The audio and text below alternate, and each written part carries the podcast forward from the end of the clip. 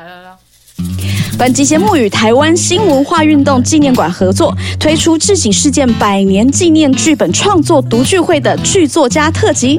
他们以台湾新文化运动史上重要的致警事件为灵感，将历史创作成好看又好听的剧本。一起来听听三位剧作家穿越时空的写作游记吧。演员的自我修养。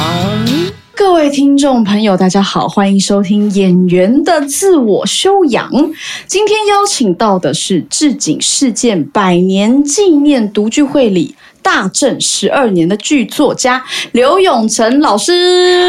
各位观众朋友，大家好。Hello，你好，你好，请老师跟听众介绍一下自己好吗？呃，好，我是呃成功大学毕业，然后后来去北医大念戏剧创作研究所、剧本创作研究所，然后之后我去英国的布里斯托大学念博士。我现在在玄奘大学任教，在戏剧系影视文学系任教，这样。啊，原来如此。那啊，都已经读到博士了，我们从这个问题开始问起的时候，就会有一种考古题的感觉了。你呢，是从什么时候发现自己喜欢写剧本的呀？呃，我就是从大学时代，因为成大中文系，我那时候念中文嘛，哦中文系那个时候是很特殊的，台湾大学中文系里面有做戏剧的制作课以及剧本创作课的。那我们以前曾经的老师是非常知名的，是马森老师跟汪奇梅老师，所以那个时代是很辉煌。可是我没有参与到，所以我去的时候就已经都是一个 一个呃朝代的末期了。但是在那个时候，我就可以每一年有写剧本的机会，因为我们有办剧展，然后有办文学奖，然后我在其中就每一次都担任呃导演跟编剧的工作，所以在那个时候开始累积创作的这个经验。哦。可是哇，为什么我我我其实一直都很想问一个问题，因为其实很多类像读外文的啊，或者是读中文系的朋友啊，到最后都会跑来跟我们加入这个剧场的行列。你觉得这是什么原因呢？为什么都会被被这个戏剧感召的？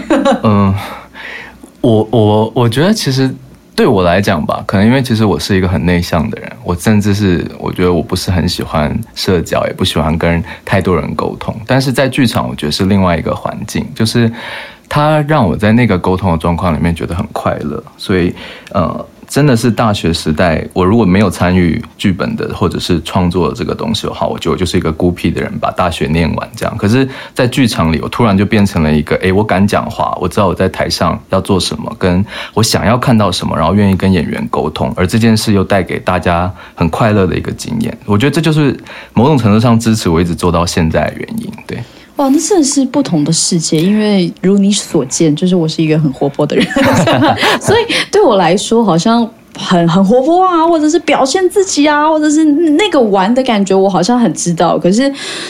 一开始就是从文字或者说比较内向的状态出发，我其实很好奇你们是怎么观察和感受这个世界的。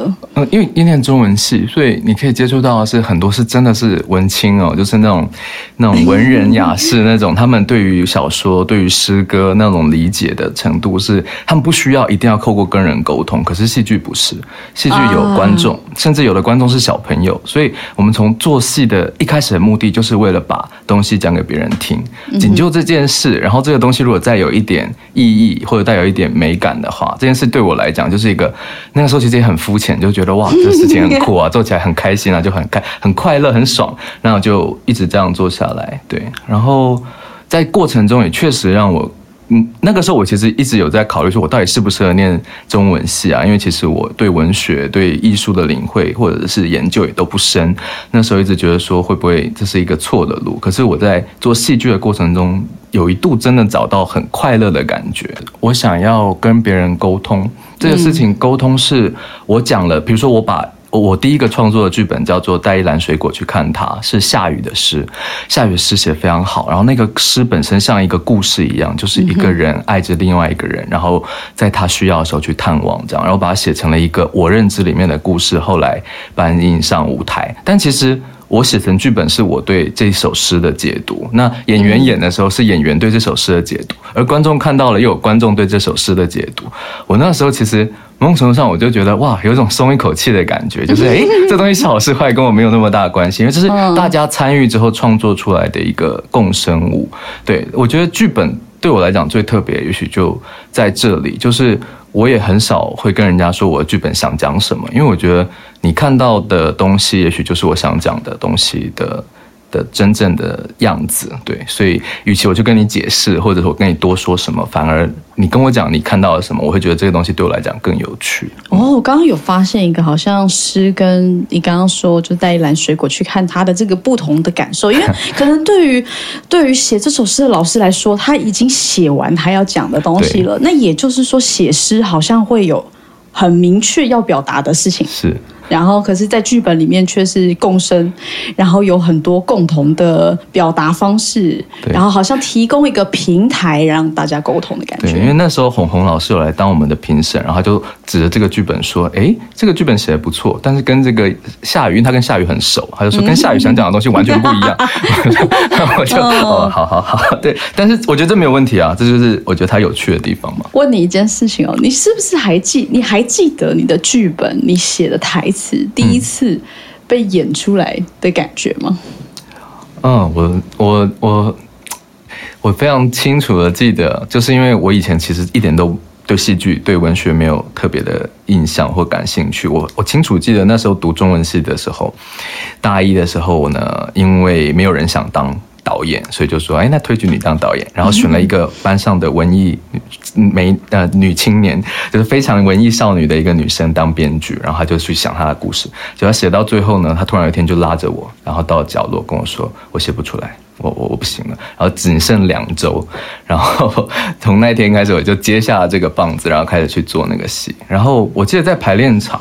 那个时候，成大对我来讲最好的是，成大有一个黑盒子剧场，就在地下室，然后只有少数架的几颗仅存的灯，可是那个灯很漂亮，所以我们就在那个打着灯的环境里面，第一次去排练我写的那个，我那时候也觉得不怎么样的剧本的时候，我就清楚的有一瞬间被那个表演者念我的台词给感动到，然后我就觉得哇，原来这件事情是这么有。成就感的吗？或这么快乐的一件事情吗？然后，哎，从此就一头栽入了这个深渊之中。那你有你有碰过一个情况是，呃，可能你在写剧本的时候，你已经有觉得说，哦，他的态度或是他的想法会是怎么样？这个角色，可是演员却演的完全跟你想的不一样的吗？啊，常哎哎，嗯，也是会有，也是会有。对，呃，我我怎么说呢？我自己因为。早期都是比较在学校里面自己做戏，所以这个时候你就可以掌控的程度，包含沟通的程度，你可以拿捏在手上。可是当后来等于工作以后，或者是嗯，等于说剧本有些出版之后，就会有别人来创作或别人来指导。那那个时候我通常选择的是，我尽量的不会去干预，或者甚至我连看都很少会去看，因为我觉得那个作品其实已经跟我无关了。但是我还是记得有一次，我最近一次看我自己的戏是去呃淡江实验剧团看他们演出。我那个时候，我我我的水上这个剧本，我看到流眼泪，就是我突然好像重新认识这个作品，就并并不在夸奖我的作品，我是在讲他们演的好，就是他们真的让我很感动的看到了那个对于灾难，然后关于在灾难之中人的亲情的那个展现。我甚至觉得他们呈现的比我剧本当初想写的东西可能都还要打动我。对。我觉得这也是做剧场的一个乐趣之一。嗯，看它立体化的过程。因为戏剧很是跟大众沟通，所以你有没有写到这个？唉，简单来讲，就是台湾的情境，或者台湾比较习惯的语境，其实就是已经是一个和自己的一个拉扯了。呃，我觉得是有，因为我其实每一个剧本创作都是跟台湾发生的身边的事相关的。就是我其实每一次创作的故事，都是我看到一个事情，然后这个事情突然让我有想写的冲动，包含呃很久以前了，都都会泄露年龄，就是看到八八风灾的新闻。我记得我那时候还在出国，我在法国跟我。姐一起在街头逛街的时候，突然看到他们的新闻在报台湾，然后发生水灾，然后我那时候就突然很想写一个剧本。我从那一天开始就也不好好玩，就每天在想故事，就写了水上对，然后包含呃台湾发生小灯泡事件，发生很多事件的时候，你你会突然有一个很想把它记录下来的冲动。那也许你写出来的故事里面，它只是一个不重要，甚至只是一个边边角角的场景，可是那就是我觉得我记录我生活的一种方式。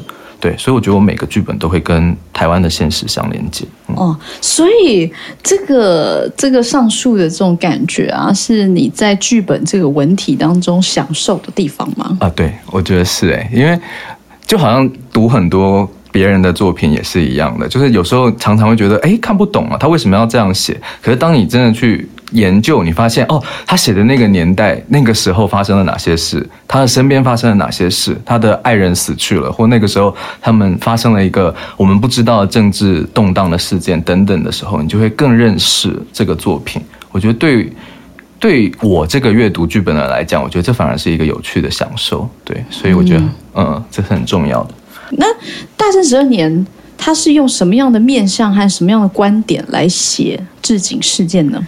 大正十二年这个剧本，其实想讲啊，就是因为置景事件的发生是在一九二三，那这个时候就刚好是大正年间，大正十二年这样子。可其实它的爆发年代已经是年底了，然后判决是在隔年才出来的，所以我一直在烦烦烦恼，就是我是不是应该改成叫大正十三年？但是我就觉得大正十二年比较好听，所以我就不想改。那呃，我想要写的其实是那个时候是由蒋渭水、蔡培火。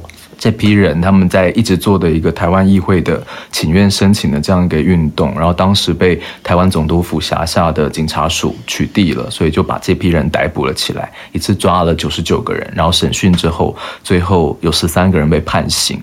那仅就这件事情，其实台湾所谓的呃抗日运动中，而且是非暴力抗日运动中的首例。然后这次的事件其实很重要，是因为。蒋渭水自己在他后来的记录里面有讲，他说其实这是一次我们在练习，而他们也在练习的行动。就是那个时候的总督府，它叫治警事件，所以理所当然是警察，就是警察去抓人，然后警察跟这些所谓和平抗议的人在讨论我要怎么对付你，我们该对吧？我们该怎么做呢？其实这个都这个是非常重要的一个事，所以双方都在练习。所以这次其实也是最温和的一次，甚至连他们的判刑都非常轻，所以他开启了。一个很重要的。也许是对于这类议题或这样一个事件的讨论的时代性，所有的台湾人从一个分裂的状况，突然又渐渐走向团结，就是我们该一起来想想看，我们怎么跟这样一个政府对话，我们需要什么样的一个我们要的方向等等的。对我来讲，我想写的就恰恰是反面的人物，就是我们以前在看资料的时候，比如说看到说日本警察要抓台湾人，我们就觉得啊，日本警察很坏。但我看这起事件对我来讲，吸引我想写这个题材的最有趣。确第一件事就是，那个时候日本已经引进了三审制了，就是他们的审查是分三阶段的。那第一阶段，这批十八个被起诉的人全部判无罪。我从这件事情开始，我觉得诶很感兴趣。结果检察官。坚持要上诉，所以第二审以后才开始判有罪，然后第三层定验这样子。所以我那时候觉得，哎，好有趣哦！第一个法官是怎么想的？我就想要去调查这件事。然后我后来才发现，就像我刚刚讲，那个时候日本刚引进警察法，所以处罚很轻。那第一任法官认为说，为什么要判一个很轻的罪针对这些人？然后导致的结果可能是台湾人跟日本更不和。对吧？那导致你台湾这些所谓社会运动的人的内心更凝聚，这对日本反而更有伤害啊。可是你站在检察官的立场，他的立场可能更偏向于说，那什么是法治？你你犯法了，你违法了，你今天就是不符合我们那时候台湾在总督府运行下实施的这样的一个法治制度的时候，我当然有，当然要。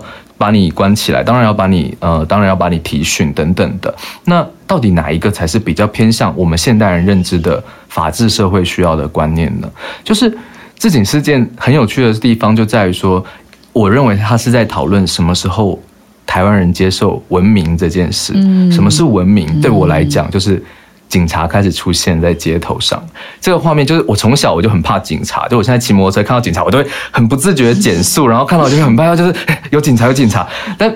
那个东西来自于哪里？其实也来自于我知道说有他在，其实这个世界是很安全的。就今天发生什么坏事，我就推给他说：“你怎么不管啊？你怎么不治理啊？”这就是某种文明社会诞生的必要条件，就出现警察。可是，在那么多的当事人的描述里面，警察仍然扮演着一个，也许是压迫者，也许是呃怎么样带有不公平性的某种象征物。那我们到底怎么去接受这件事？我们该怎么样的去让我们的社会从一个？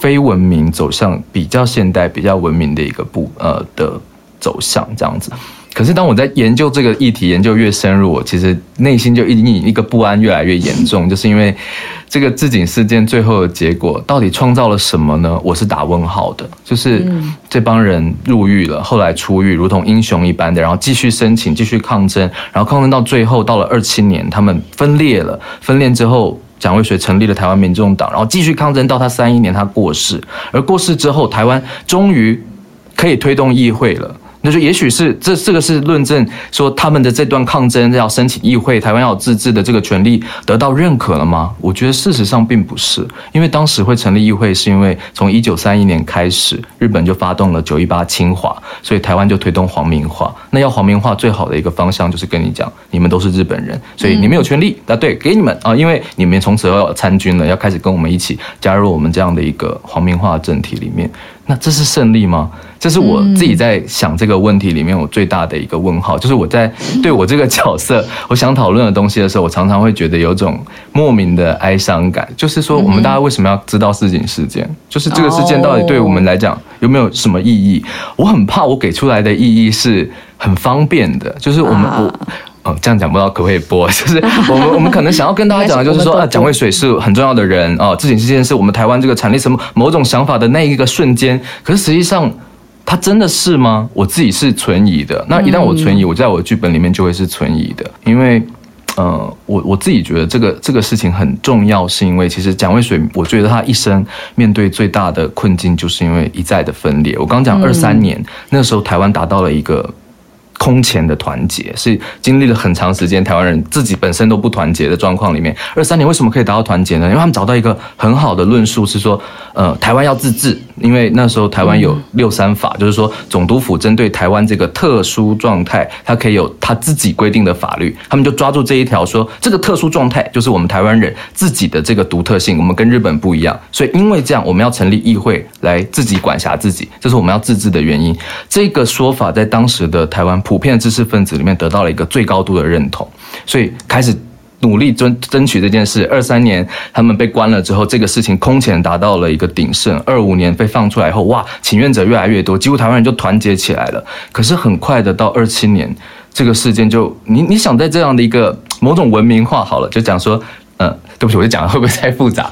就在这样的一个过程里面，其实就很容易出现其他的人的声音，就说那所以我们是要当日本人吗？对吧？哎，我们我们就是认同他们的制度吗？还是说我们这个制度要怎么走才会？更有效一点，你们这些人太保守、太落后了，所以他们自己团体里面就产生了比较造进派，就开始走向共产路线，也会有想要走比较保守的阶层的，可是他们的路线就被批评说你们是不是被收买了？你们是不是呃，你们是不是在亲日？可是其实我每次在想这个问题的时候，我就觉得跟现在台湾非常像，就其实他们站在一个，他们站在的真的，他们站在，我觉得这就是这就是我自己创作的时候最大的一个困境，我就觉得啊，写的真的是没劲，就是你。说蒋渭水带给我们很大的一个精神启发。可是我们现在怎么了吗？我们一模一样啊！他如果活到现在看，他一定就觉得说：哇，你们一模一样啊！民进党、民众党竟然还存在，可是怎么会变成这个样子呢？是啊，对啊，所以我就觉得这是一个，这是一个我真的很想讲的东西。就是对那个时代的人来讲，好不容易大家团结了，对吧？我们要推翻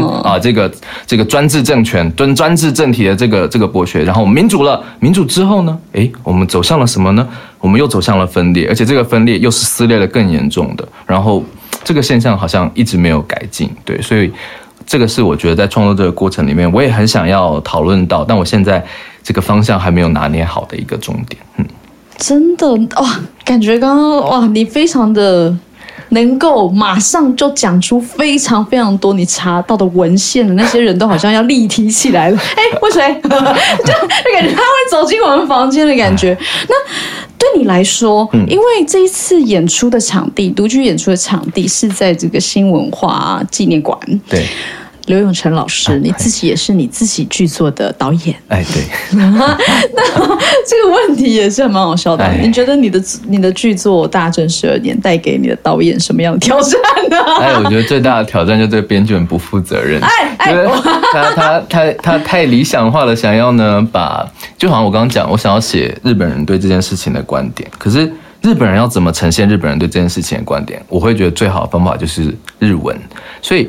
语言的改变是一个很大的困境。就如果今天就算我只是写蒋渭水，我让他讲的都是流利的中文的话，那就很奇怪啊，那不像蒋渭水了，就不像那时候的人了。可是对于我来讲，我又。我又没有那么深的日文或台语的造诣，可以去用那样子的一个创作方式，所以我自己现在也在挣扎。但到时候可能必然势必还是会用先用中文读剧，所以嗯，这部这部分我觉得会是一个很大的挑战，就是我要怎么呈现这些人是日本人，这些人是日本人的观点。跟他们的那个心态的的状态，我觉得这件事情是比较大，对导演也是，对演员也是的一个挑战。对，所以已经开始跟演员工作了。哎，还没呢，就是 呃，我们已经找好演员了，然后先大致跟他们讲他们要演的角色。对，但就像我刚刚说，编剧很不负责任，编剧就说 呃，不知道你们要不要讲日文，所以大家最好先练习一下。就我也不知道这个编剧在说什么。对，就是现在状况是这个样子。嗯，那老师已经选好你要在馆内的哪一个地方？呈现了吗？对，我已经想，我想选在一个离那个牢房最近的一个独居区，因为我想呈现的就是某种沉浸式的氛围嘛，所以我到时候可能可以在那个牢监牢的地方放一些声音，所以大家可能可以听到里面有人在唱歌也好，里面有一些锁链的声音也好，或者是我的人员上台的时候是从那个方向走过来，对，让大家可以多一点投入到那个时代的时代氛围里面去，把我们带回到那个时代去看见，也许。比较早期的台湾，他们面对的状态是什么？嗯嗯，非常期待以这个观点写作出来的大正十二年，也谢谢就是刘永成老师，谢谢大家一定要把握机会去欣赏这个作品，好不好？拜拜。台湾新文化运动纪念馆致景事件百年纪念剧本创作读剧会，十一月二十七日晚上六点，仅此一场。十一月一日起，在 Acupass 开放购票，一票听三戏，历史因戏剧变得好有趣哟。演员的自我修养。好的，各位听众朋友，大家好，现在呢，在我们现场。坐在这里的是《外外外帝国跑废》的剧作家蔡格尔老师。嗨嗨嗨，Hello Hello，我是蔡格尔，来跟大家介绍一下你自己吧。哎，我是一个在台湾过美国时间，然后预知了就是未来三世的阳寿的蔡格尔。对，为什么这么累啊？就是干嘛？对，就是很疲累，斜杠太多东西，然后就开始开始在分身乏术了。哇，你就是又有翻译，然后你又写剧本，现在还在念博士呢。对啊，同时在教课，所以就是一个非常非常的充实的人生。好可怕哦！我刚刚在念这个“ “why why why” 帝国跑废”的时候啊，需要用力的，就是 pronounce 一下，以及就是努力的理解一下这个有可能是什么意思。嗯，Why Why 真的就是 Why，其实其实就是 Why，因为对，我跟你讲，为什么制作人会这个表情，是因为我们有差赌 哦，真的。对，在你来之前的时候，我们就是赌说这个“ why why why ”到底是什么意思，他就说应该是外百老汇，就是有一种外层在外层在外层的感觉。吧，然后我就说不可，我觉得一定有 Y，一定有 W H Y 的意思。我其实你们两个都对了，对，其实你们两个都对了。我那我们讲完了是不是？没有 没有，因为因为其实其实这个这个名字其实来的非常非常的赶，因为那个时候我知道呃那个新文化运动纪念馆他们在有这个征件的活动的时候，其实我花了。非常非常短促的时间里面去把我的概概念跟我想要做的事情跟故事把它整理起来，所以我对我来讲一直最大的障碍就是命名这件事情，角色命名哦，真的是超痛苦的。然后剧本的整最后的命名也是完全都会觉得像是要死了这样，所以我最后在我真的是计划书写写写写到最后一刻。才来想剧名要叫什么，然后那个时候剩下五分钟了，然后就要截止。哇，这人！而且他们真的是很准时的，把那个把那个闸门就时间一到就关关起来了，所以我超崩的。然后那时候怎么怎么办？怎么办？怎么办？然后后来其实又就开始冷静下来，就回想哦，其实我就在讲帝国边缘的人的故事嘛。那其实这些人虽然已经生存在帝国边缘，可是他们又是在更边缘的人，所以就是。参照了像 off off off Broadway 这样的概念，就歪歪歪歪歪下去了。对，哇，我们哇，那那为什么有 WHY？就是在问这个为什么会这样子？就是为什么？其其实就是为什么他们会在这个地方？就为什么他们会存在在游走在这样的边界上？对。哦，我没想到哎，我们居然平手，这样不用互给一百块。跑费 什么意思？跑费其实是呃去呃拜访废墟的概念。哎，对，然后呃，在台湾有一个大家可以去去参考一个在脸书的社团叫呃台湾废墟研究社，应该有有社吗？我忘了，就是对，呃，但他们就是呃在在里面的社员会分享很多他们去呃废墟去拍的照片啊，那有一些人他们可能纯粹就是记录，可是有些人可能就是呃有模特儿去那边摆拍，然后嗯。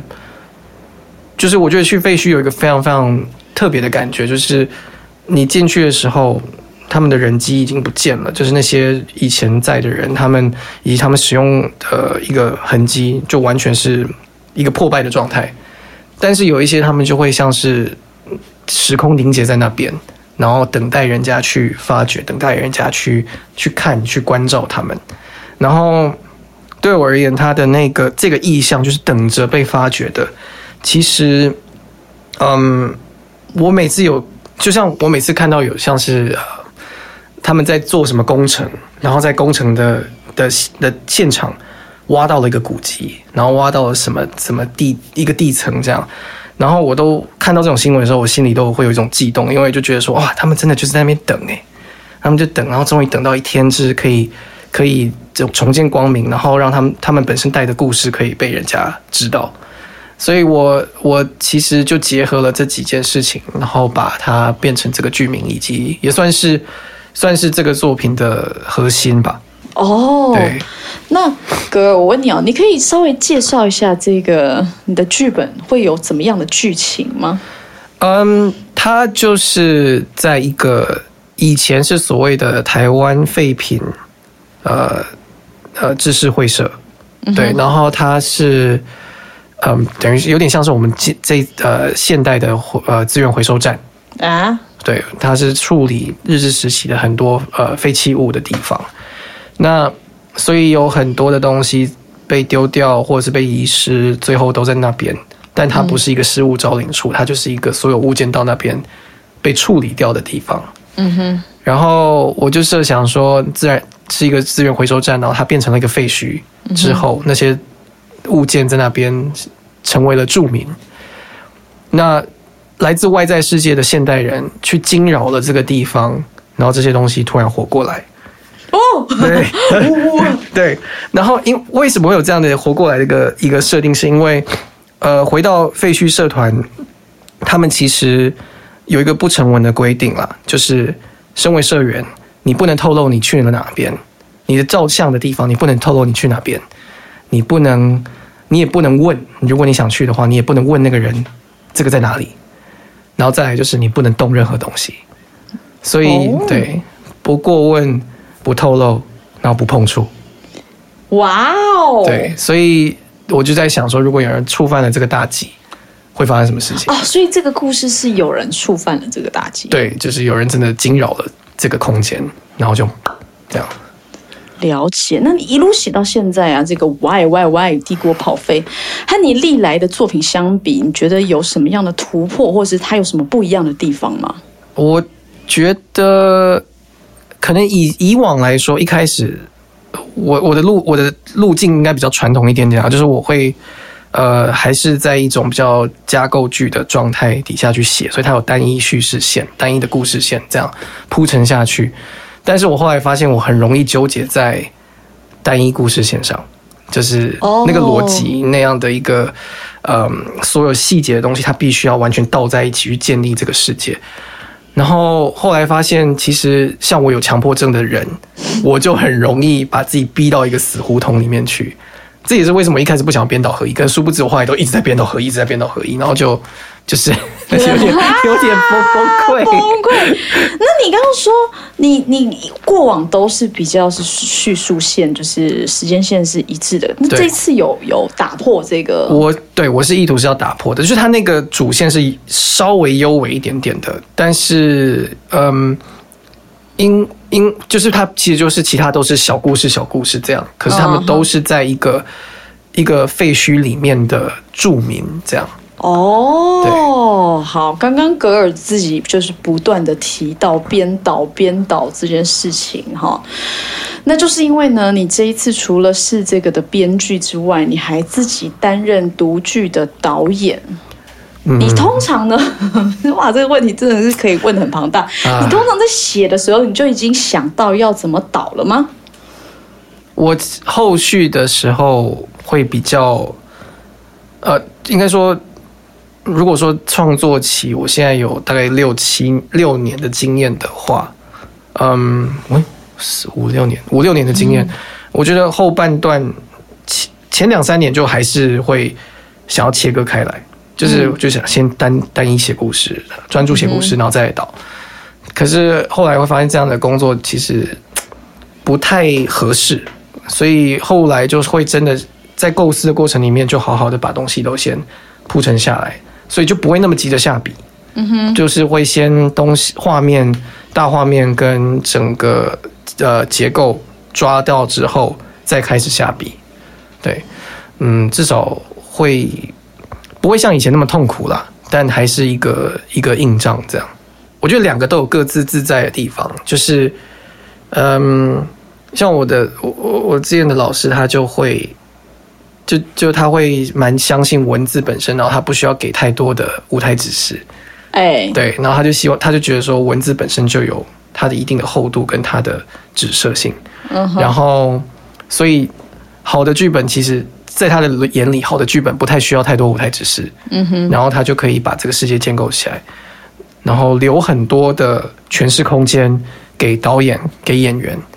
然后我觉得，就是我其实也也蛮希望这样的。可是我后来发现，可是啊，对，这真的是有可是。我后来发现，其实那样的我的导演脑其实会介入到这件事情，然后，嗯所以舞台指示这件事情就会是一样，我导演的诠释就会把它一路铺陈下来。那，但我好像觉得在导演的世界比较自在一点，哦，对，因为我可以去爬书，我可以很，我我很喜欢搜集资料，嗯哼，然后我觉得就是在做就是呃这些事实的累积的时候，我做可以做的那种研究的的的工作跟过程，还有借助这些元素去把这个文字所需要凸显的世界去诠释出来，去建构起来，对我来说这是嗯相对比较轻松一点的，对，哇，哎，所以就很纠结。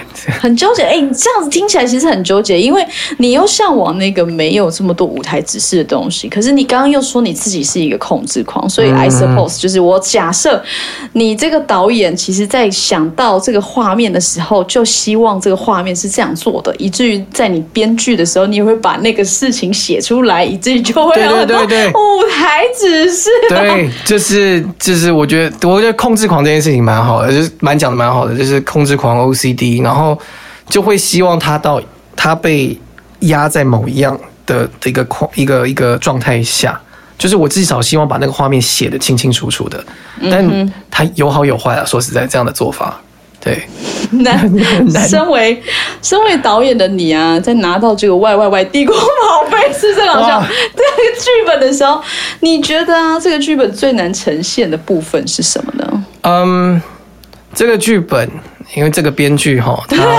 开始了，这个语气，这个编剧他就是有一个有一个若有似无的故事线，他比较像是每一个角色都像是一个单元剧的概念。然后这些角色呢，其实不是人，他们都是物件，只是这些物件身上有被记有他们残存一些跟主人的记忆。啊，对，但是因为他们被存放在某个地方存放太久了，所以他们那些记忆是有点呃毁损的，有点不不完整的，所以呃严格来说，这个应该会是用偶戏的方式呈现。哦，我刚刚才想说，老师你会是用人去演吗？其实这我这这个这个东西也是想蛮久的，就是哦啊、人应该比较轻松，对，是不是要用人呢？可是又觉得用人又不太对劲，对，所以是偶吗？应该会是偶，蛮大的机会会是偶，哦，蛮对。大的机会会是偶的，就让我们来期待一下嗯哦。偶戏的，我一直觉得偶戏很是一个很有魅力的剧种，就是我觉得那个把它灌，把那个专注跟就是一个赋予一个物件一个生命力那件事情，我觉得是很很很美的一件事。哦对，而且刚刚在你形容的状态之下，我就会觉得，如果不是人演的话，会比较有一种陌生化的感觉，就是让你重新进入一个情境，然后重新去看待这些东西。